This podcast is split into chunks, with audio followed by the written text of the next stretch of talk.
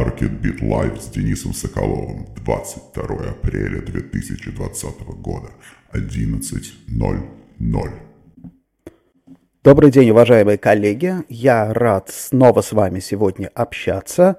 И для вас я сегодня заготовил одну, но очень интересную и важную тему. Но об этом немного позже. Сначала я хочу напомнить, что все наши информационные ресурсы сейчас сконцентрированы на отчете Trends Radar, который выходит дважды, в, э, один раз в две недели.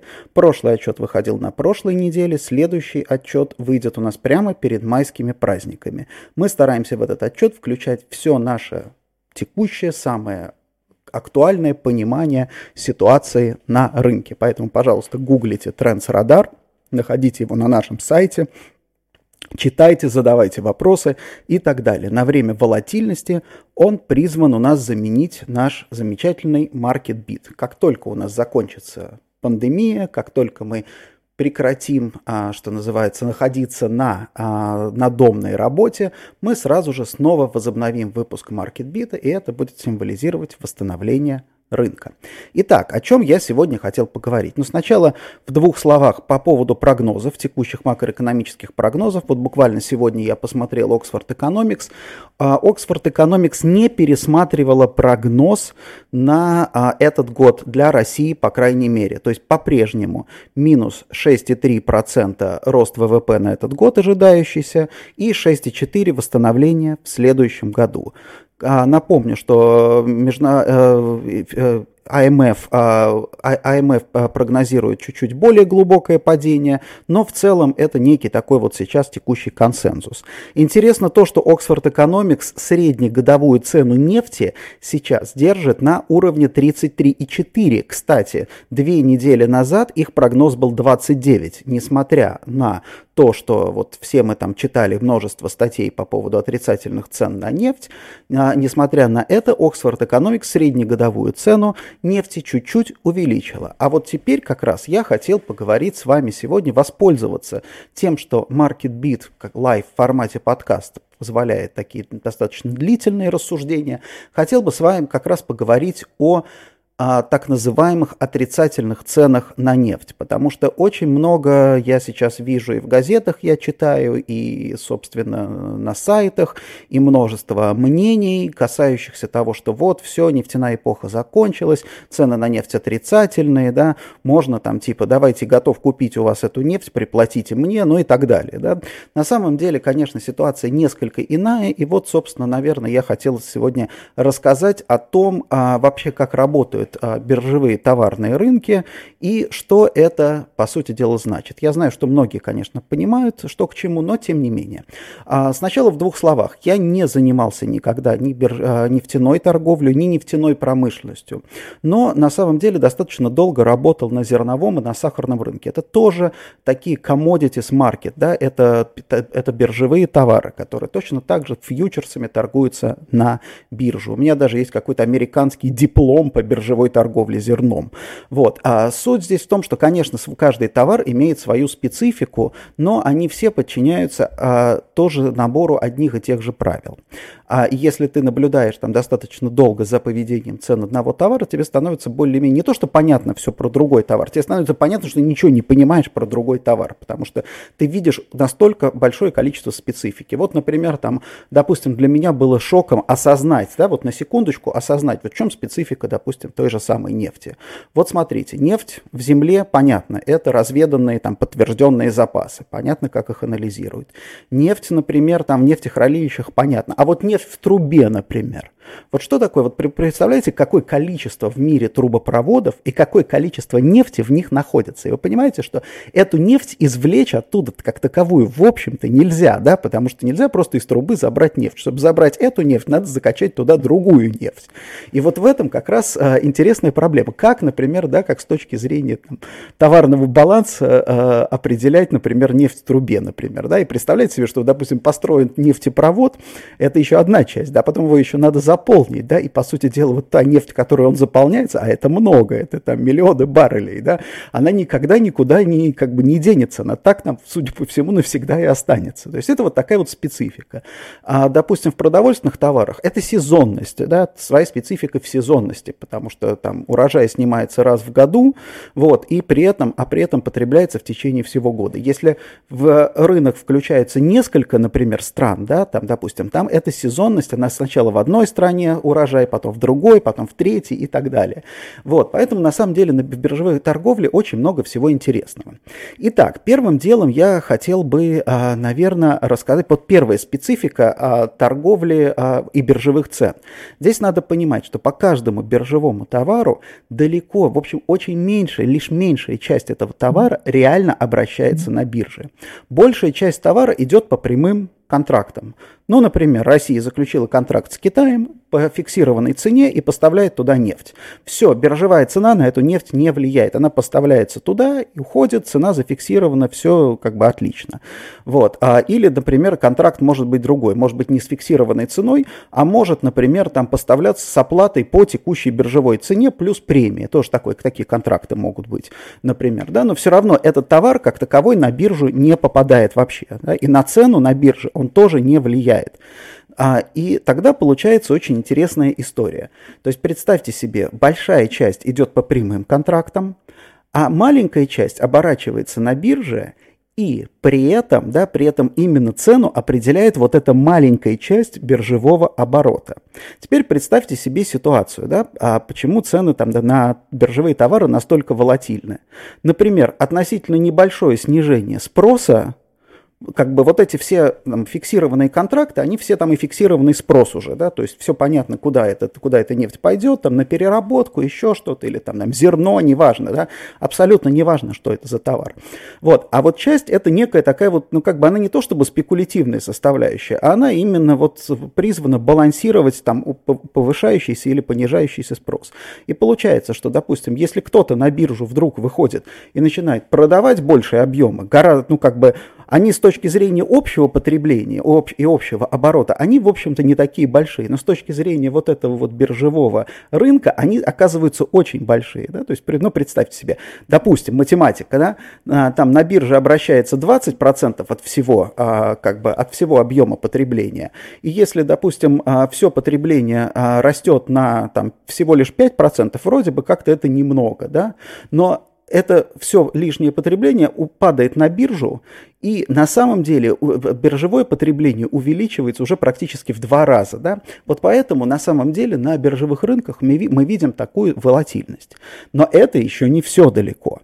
Следующая есть история. Следующая история это то, что а, на бирже, например, достаточно большое количество, ну, как бы спекулянтов, не спекулянтов, это фондов, например, да, которые инвестируют в этот товар.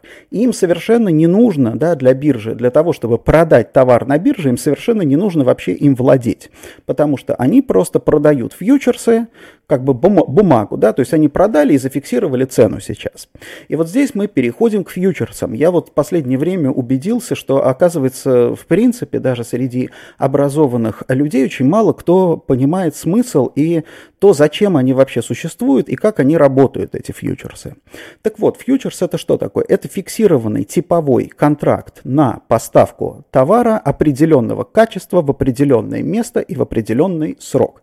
И, по сути дела, на бирже ты покупаешь этот фьючерс или продаешь этот фьючерс. То есть, что такое фьючерс? Один контракт.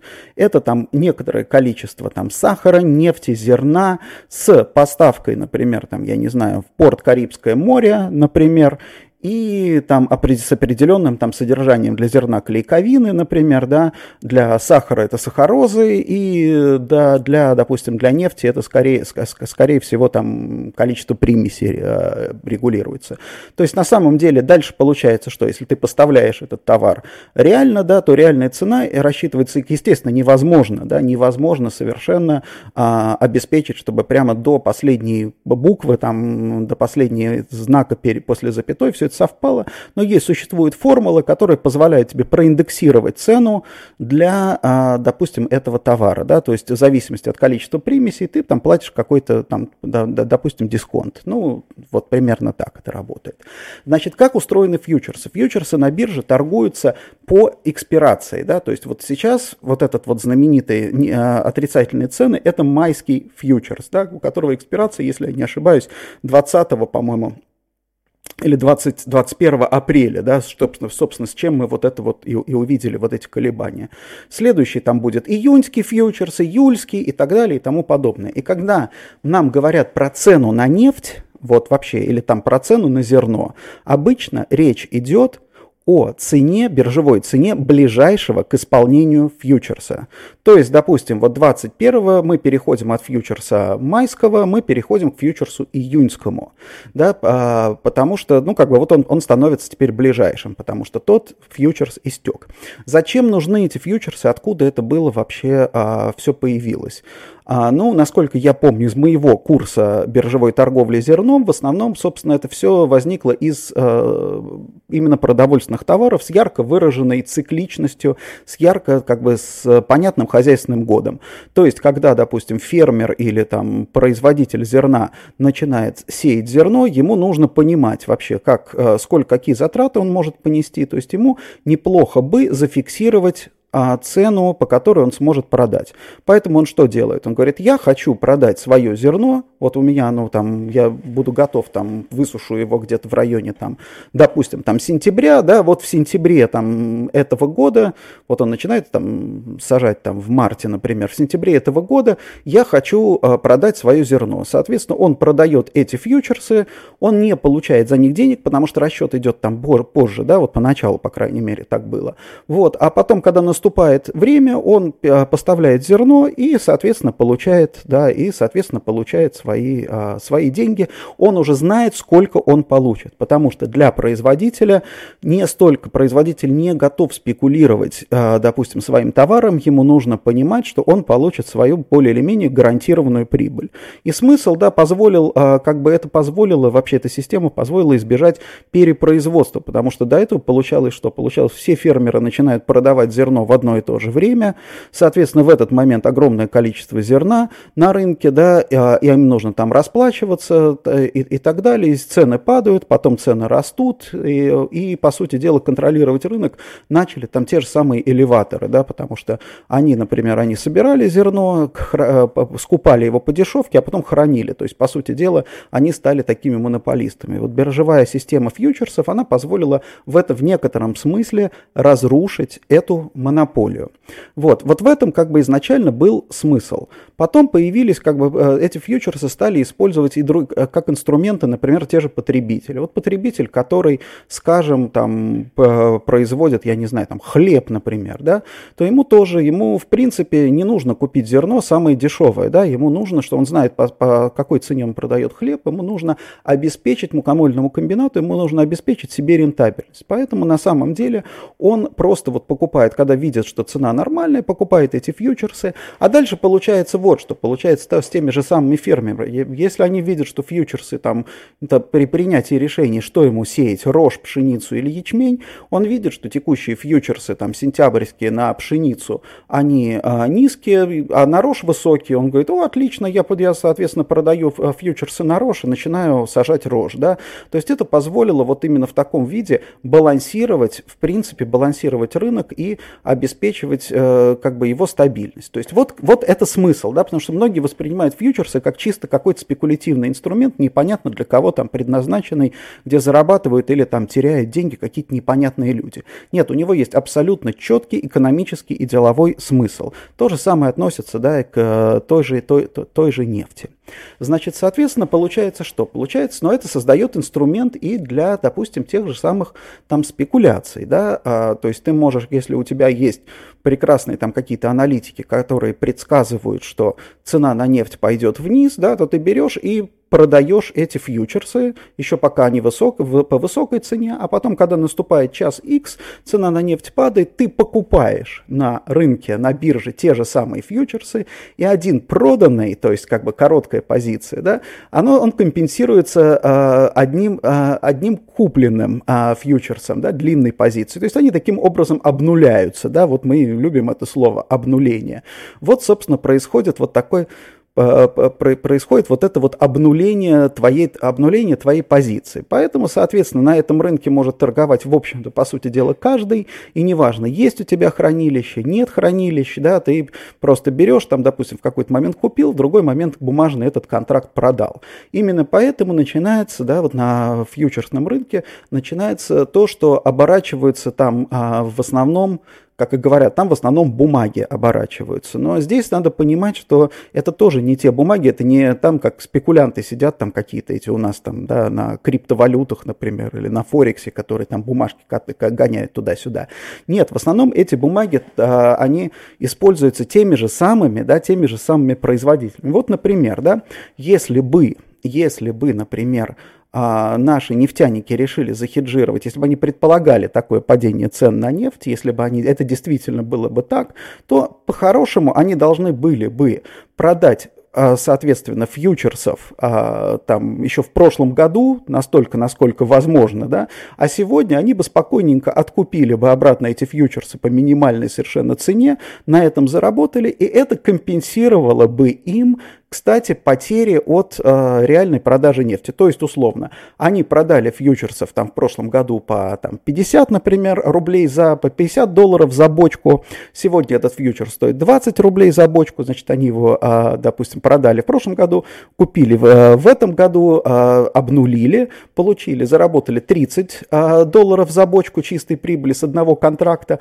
плюс продали свою нефть физическую уже в порту за 20 долларов, и, соответственно, это означает на круг с каждой вот такой вот бочки они получили те же самые 50 долларов, как и предполагалось в прошлом году. Вот, собственно, что а, происходило, на, как мы понимаем теперь, в Мексике. Да, Мексика активно на большие суммы хеджировала свой экспорт нефти, именно поэтому Мексика отказывалась участвовать в вот в этих ограничениях по э, ограничениях добычи, соответственно, ограничениях добычи нефти.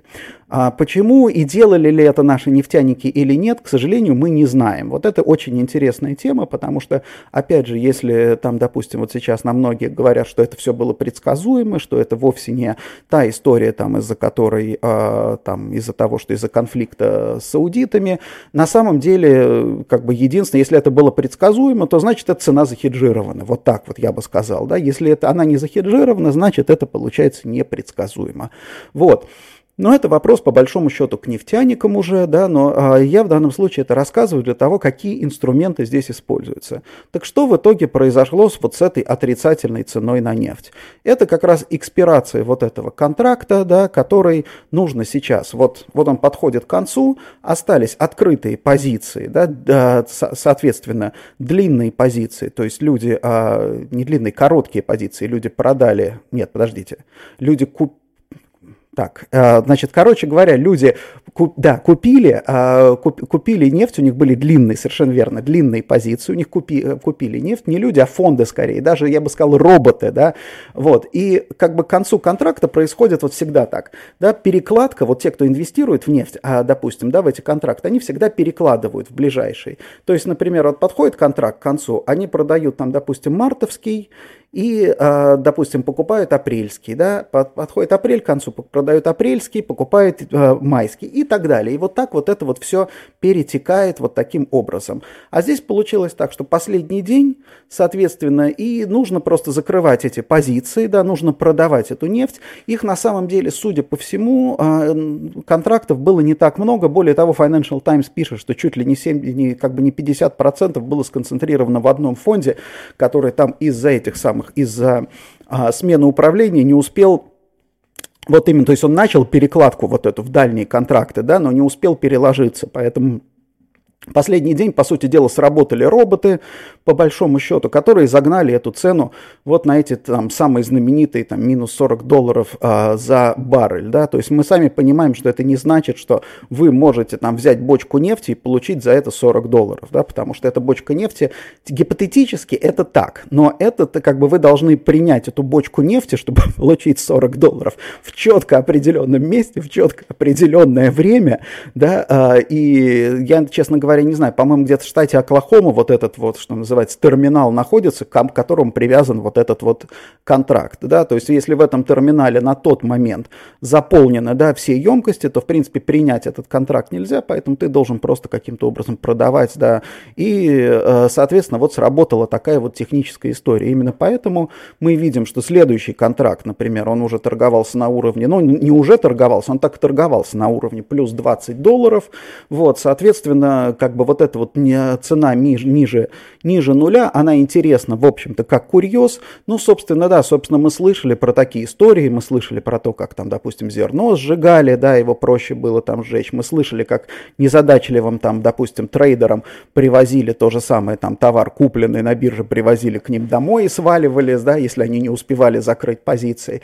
Но это такой же, на самом деле, это такой же, в общем-то, курьез. И те люди, которые там, допустим, говорят, ага, а, находят там а, радикальную связь между тем, что у нас отрицательные процентные, не у нас, а у них отрицательные процентные ставки и отрицательные цены на нефть, и они видят в этом какую-то глубокую фундаментальную связь, конечно, это не так, да, то есть э, никакой там, ни о какой отрицательной цены, цене на нефть э, речь вообще не идет. Она еще может быть технически становиться отрицательной, кстати, еще и по таким параметрам, как я уже сказал, что есть биржевая цена, а есть, допустим, контракты, которые отчитываются от биржевой цены с учетом фрахта и с учетом качества. То есть, например, там, к примеру, биржевая цена привязана к терминалу в Оклахоме, а вам не, нужен, ну, не нужна нефть в Оклахоме, вам нужна нефть в Новороссийске, к примеру, да, или, я не знаю, там, в Гибралтаре, к примеру, да, вот давайте вот так вот возьмем любой пример.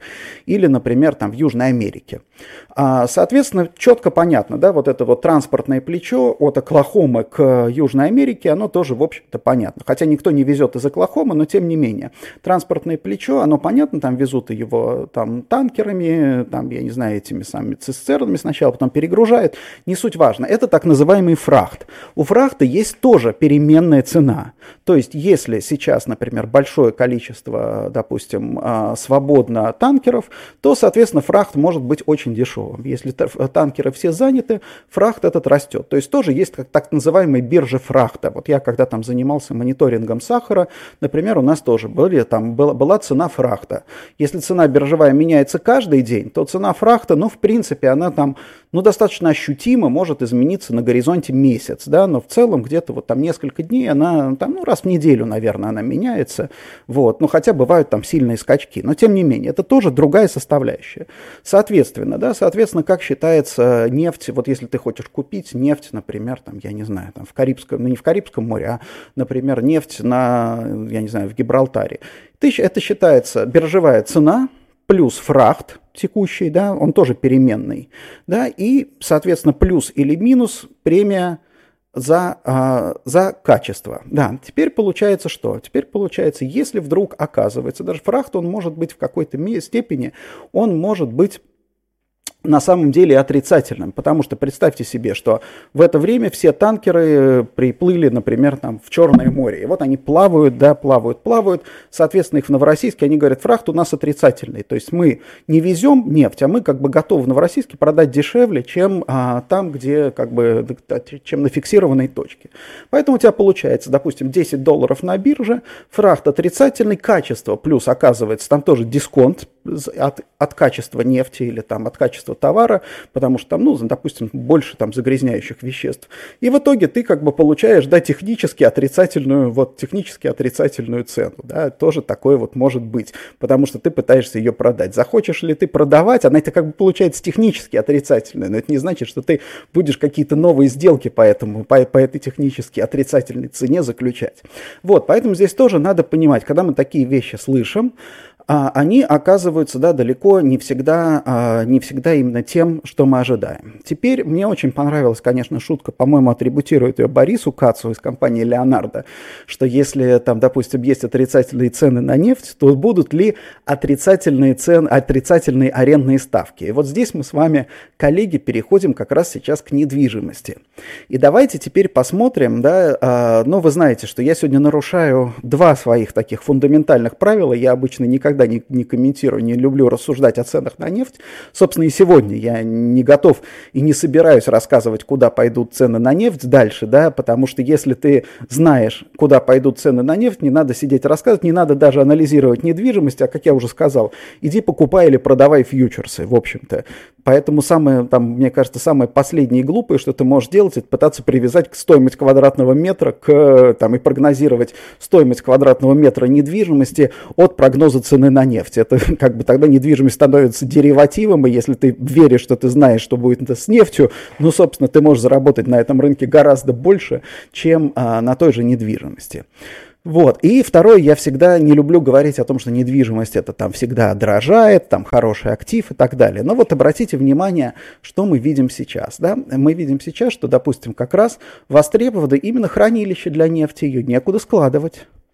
И а, вот здесь вот оказывается, что недвижимость как раз работает в некотором смысле против цикла, потому что хранилище это тоже, в общем-то, недвижимость. Далее, по всему, собственно, миру мы видим сейчас следующее. Мы видим сейчас, что репрайсинга вот недвижимости такого масштабного, его не происходит его не происходит. Конечно, да, конечно, там, допустим, а, понятно, что цены, наверное, и арендные ставки просядут во многих странах, во многих сегментах, особенно в ритейле, да, то есть это все мы, это все мы понимаем. Но немного это не в разы, да, вот в чем все дело. Немного это не в разы, то есть стоимость самих активов, они, она достаточно стабильна, ее до сих пор высоко оценивают. Почему? Очень по одной простой причине, потому что в недвижимости очень сильно завязан длинный цикл, то есть вот объект недвижимости, вот этот квадратный метр, который мы, да, на который мы смотрим, он служит и существует в, во времени. То есть он еще будет жить там 50, 100 лет и так далее. Да? Опять же, это там в привязке к Земле. То есть его жизненный цикл очень длинный. И как бы вот то, что мы видим сейчас в моменте, это далеко, да, вот это не влияет на его как бы вот общую стоимость, стоимость его цикла жизни. Вот даже если сегодня, например, объявить а, арендные каникулы, например, арендатору на, там, я не знаю, на полгода, на год, да, в целом вот как бы на весь, на всю стоимость этого актива это не слишком влияет, потому что для нас важнее будущее, да, вот почему, например, кстати, сильно просели цены у нас а, на недвижимость в 2015 году, потому что, да, недвижимость в некотором смысле лишилась у нас в тот момент будущего. То есть как только с рынка стали уходить по понятным причинам иностранные инвесторы, соответственно, да, соответственно, стало понятно, что ближайшие там 10 лет у нас иностранных инвесторов, там новых, по крайней мере, в большом количестве не будет. И несмотря на то, что перформанс, то есть как бы сами по себе и арендные ставки были там неплохие, да, на самом деле недвижимость, вот те же, э, те, те же так, так называемые знаменитые ставки капитализации, то есть э, доходность недвижимости, то есть соотношение арендной ставки и э, стоимости недвижимости очень сильно увеличилось. Да, то есть вот этот вот мультипликатор. То есть если, например, там, а, ну, условно говоря, один квадратный метр, который приносит э, ты там, я, ну, допустим, представим себе там 100 долларов, неважно какой квадратный метр, 100 долларов там, допустим, в Англии он будет, э, в России он будет стоить, ну, скажем так, наверное, тысячу или, может быть, чуть-чуть меньше тысячи долларов, то в Англии такой квадратный метр будет стоить 4 тысячи долларов. Прям приносить будет те же доллары, по большому счету, да, но в том-то все и дело, что, допустим, что в Англии у этого квадратного метра больше будущего, больше спроса, то есть вот это будущее играет, несмотря на то, что в моменте он приносит те же самые 100 долларов, они одинаковые абсолютно. Вот в чем, по сути дела, проблема. Поэтому как бы отрицательные цены на недвижимость, отрицательные арендные ставки, в принципе, в некоторой степени они возможны, кстати. Опять же, технически они возможны, потому что сейчас перед ритейлерами и перед торговыми центрами особенно будет возникать вопрос, а да, что делать, как заполнять, потому что вот э, на одном из прошлых MarketBeat лайвов Нателла Климова из Monex Trading сказал, что большая часть не сетевого ритейлового бизнеса, малого среднего бизнеса не переживет эту пандемию и великий локдаун. Великую, великую изоляцию, да, как сейчас мы любим говорить. А, что это означает? Это означает, что объекты, которые там во многом ориентировались на таких э, игроков, они будут открываться потом после э, локдауна, они будут открываться пустыми. То есть логически в, этот, в этой ситуации, в принципе, логически субсидировать, наверное, собственнику в какой-то степени, если собственник имеет там какое-то плечо, какой-то рычаг э, денежный, да, субсидировать операторов, да, то есть входить в их капитал, соответственно, потом получать долю в прибыли.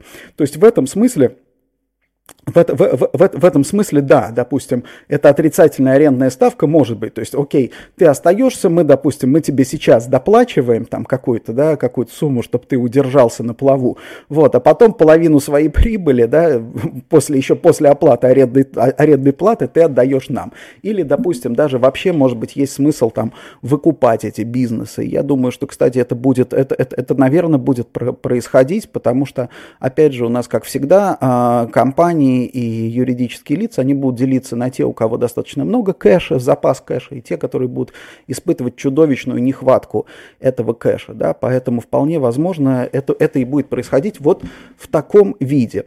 Теперь, что, а, что касается будущего и фундаментальных каких-то изменений. Да? Вот самое ужасное, что сейчас можно, я, например, просто впадаю уже в шок от этого, потому что каждый раз я читаю, что мир после пандемии никогда не будет таким, как прежде. Ну, замечательно у нас уже много. Мир никогда не будет таким, как прежде после Крыма, мир никогда не будет таким, как прежде после Трампа, ну и так далее. Мы много раз все это слышали. И самое интересное, что да, в какой-то степени действительно мир всегда меняется, но ровно в той же степени мир остается точно таким же, как он был там 300-400 лет назад. Да? Поэтому вот эти все рассуждения о фундаментальных изменениях без какой-то конкретики, это не значит, что не нужны там такие прогнозы. Но я считаю, что прогнозы нужны вполне конкретные. Окей, мир изменится, например, особенно в недвижимости недвижимости. Вот как он изменится? Давайте как бы обсуждать эту конкретику. Вот сейчас, например, очень популярна мысль, ее многие очень пропагандируют, а, что а, пандемия поставит крест на мегаполисах. Э, и, соответственно, люди захотят жить в деревне, люди же захотят жить а, на селе и так далее. Ну, собственно, я не готов, если честно, рассуждать про мировые какие-то тенденции, но в России совершенно другая история. Да? У нас в мегаполисах живет, извините, извините меня, Москва там 15-16 миллионов, плюс Питер там, допустим, 6 миллионов, плюс крупные миллионники. Собственно, у нас в мегаполисах живет практически половина населения. Ну, давайте себе представим, что люди из этих мегаполисов решили переехать в малые города. Ну, соответственно, у нас малые города перестают быть малыми городами, да, запросто, да, то есть туда просто люди переезжают, и они начинают становиться, да, они начинают активно заселяться. Каким образом это все будет а, существовать, совершенно непонятно. Далее, например, даже если мы представим себе до сих пор, нету, в принципе, вот у меня нету четкой картины, что, например, а, заражение, а, там, допустим, в каких-то небольших относительно городах, оно а, в меньшей степени, да, чем, то есть, то есть риски заражения меньше, чем в больших городах. В больших городах у нас лучше со статистикой, в больших городах больше населения, но напомню, что у нас сейчас в России самый такой, вот самый страшный город с точки зрения заражения, Сыктывкар, между прочим, да, относительно небольшой город, где одна больница перезаразила огромное количество людей. Вот, соответственно, та же самая история может быть и в субурбиях. Поэтому вот это, кстати, ну это интересная тема, это интересная тема с точки зрения того, с точки зрения аргументации, да, потому что есть аргументы за, есть аргументы против. Вот, собственно, в ближайшее время, а, уважаемые коллеги, в ближайшее время я а, буду, а, наверное, делать еще подкасты, в которых буду обсуждать разные, например, тенденции и перспективы. Может быть, попробую устроить, кстати, дискуссию по поводу, действительно ли а, пандемия приведет к а, вымиранию мегаполисов и закату, наверное, неправильно говорить вымиранию, а закату мегаполисов. Вот, поэтому, если кто-то хочет поучаствовать, пожалуйста, сообщайте мне. И теперь последние а, небольшие анонсы. В эту пятницу приглашаю всех на пятничную регулярную Zoom-вечеринку. Ссылка есть в Фейсбуке, приходите, присоединяйтесь. А на следующей неделе, 29 апреля, мы скоро будем, а, повесим анонс, у нас будет очень интересный и очень важный вебинар с коллегами из Узбекистана, где мы будем обсуждать перспектив рынок недвижимости Ташкента, перспективы его развития как до пандемии, так и после пандемии.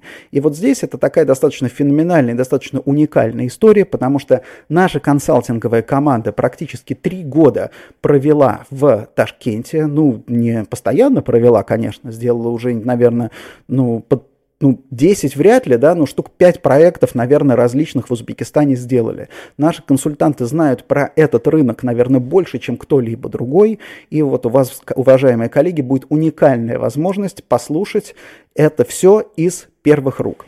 На этом а, я заканчиваю свой подкаст. Напоминаю, подписывайтесь на мой канал в YouTube, подписывайтесь на мою страничку в Фейсбуке. А, Слушайте подкаст Market Beat Live в интеграторах подкастов, в ваших программах. И я желаю вам прекрасного рабочего настроения и успешных проектов и сделок даже в условиях великой глобальной изоляции. До свидания.